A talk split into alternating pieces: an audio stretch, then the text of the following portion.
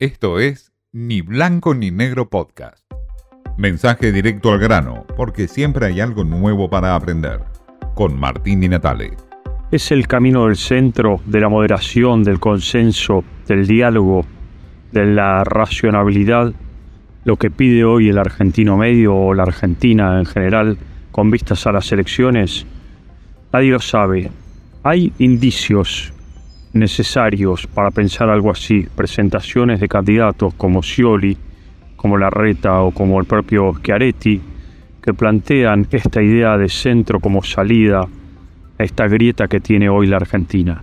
Pero también es cierto que hay extremos planteados de un lado y del otro, como el de Milley desde la derecha o Bullrich también desde la derecha y en la izquierda referentes del kirchnerismo o de los movimientos sociales como Grabois donde plantean las dos Argentinas contrapuestas.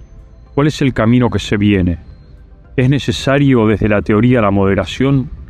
Lo planteaba en su momento Perón en el inicio del peronismo, después fue la tercera posición, después fue los extremos, obviamente, en que terminó ese peronismo. También lo planteó Tony Blair en su momento con la vía del medio y muchos otros en momentos donde hay crisis y hay enfrentamientos y grietas, parecería ser que hay necesidad de moderación, de medios, de consensos, de caminos del centro. Pero después, en la práctica, al momento de votar, la gente lucha y puja por extremos. Vota por extremismos, por grietas nuevamente. Aunque paradójicamente la Argentina que viene va a necesitar de consensos, de reformas profundas, de congresos con diálogo. Lo cierto es que hoy no se ve claramente si el centro es una opción, más allá de lo teórico, de la retórica, si es una opción real a la hora de la votación.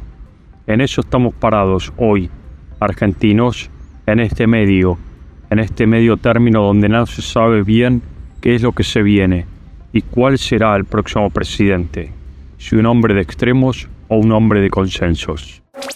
Esto fue Ni Blanco ni Negro Podcast.